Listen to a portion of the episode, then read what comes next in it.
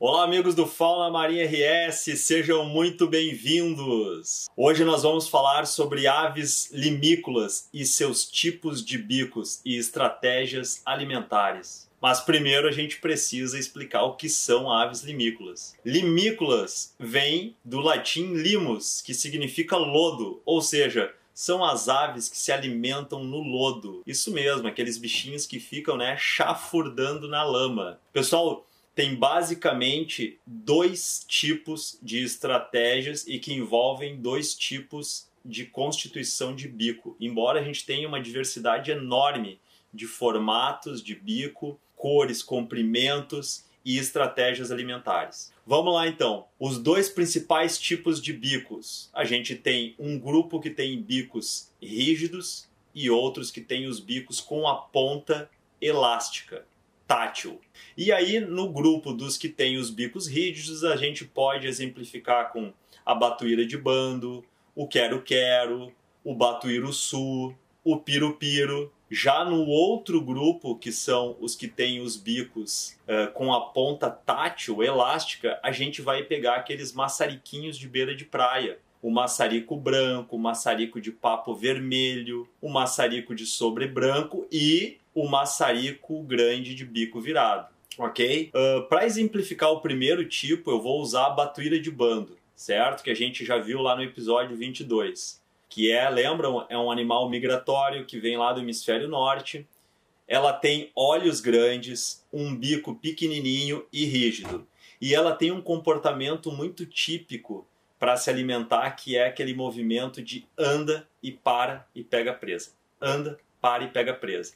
Então, por ter uma boa detecção visual, ela detecta as presas caminhando e captura elas no extrato mais superficial da zona úmida da praia, certo?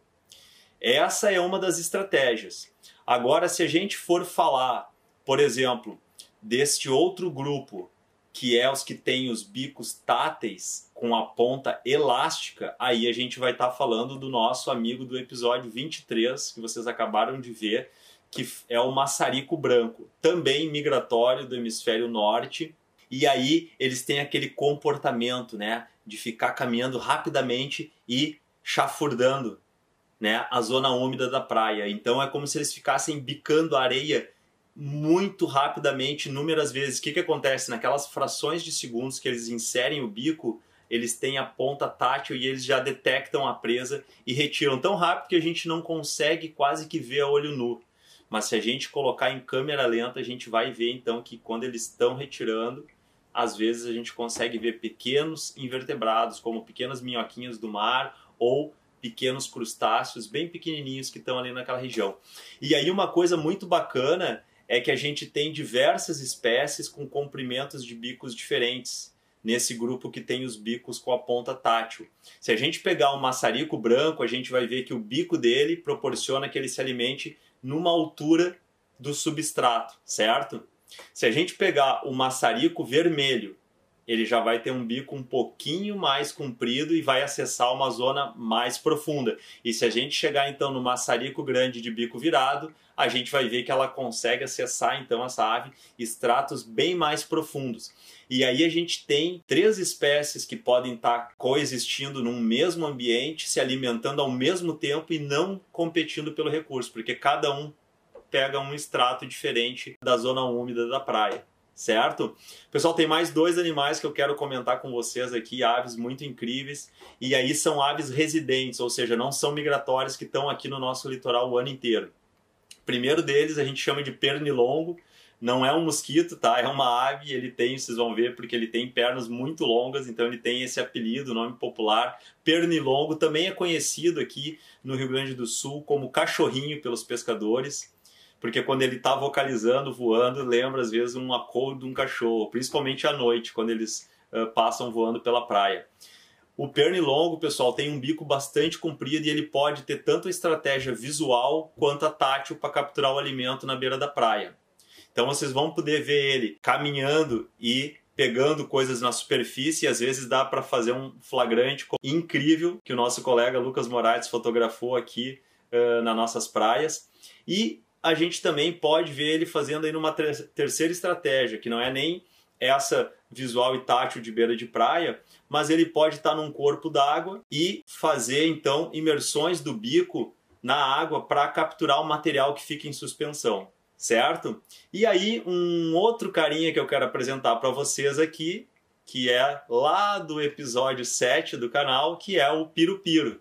Vocês vão recordar dele, né? Esse carinha simpático aqui, que tem aquele bicão vermelho que a gente vê na beira da praia. O bico dele é rígido, bem comprido. A gente tem uma impressão que o bico dele é bem robusto, mas na verdade o bico dele é achatado lateralmente. E aí o bico dele se transforma num incrível instrumento de precisão.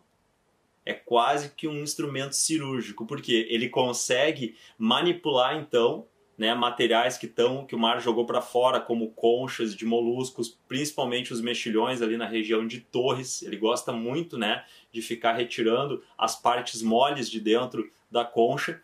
E ele faz isso porque ele usa, né, a ponta do bico como se fosse um alicate. Ele consegue fazer então cortes da parte do músculo do molusco que se prende na concha e retirar, então, sem estragar a concha, ele retira só a parte mole. E aí a gente consegue ver eles fazendo isso na beira da praia com os moçambiques, aquela conchinha que vocês também conheceram num dos episódios aqui do canal. E ele consegue então cortar o músculo desse pequeno bivalve e retirar só a parte mole. Certo, pessoal? Então esse é um, é um pouco, essa é um pouco da diversidade incrível que a gente tem, pessoal, desse grupo de aves limícolas tanto de animais migratórios que vêm para cá quanto de residentes. Certo, pessoal? Espero que vocês tenham gostado eh, de conhecer um pouco sobre essas espécies. Não se esqueçam, compartilha com todo mundo, tá? Um grande abraço, até o próximo.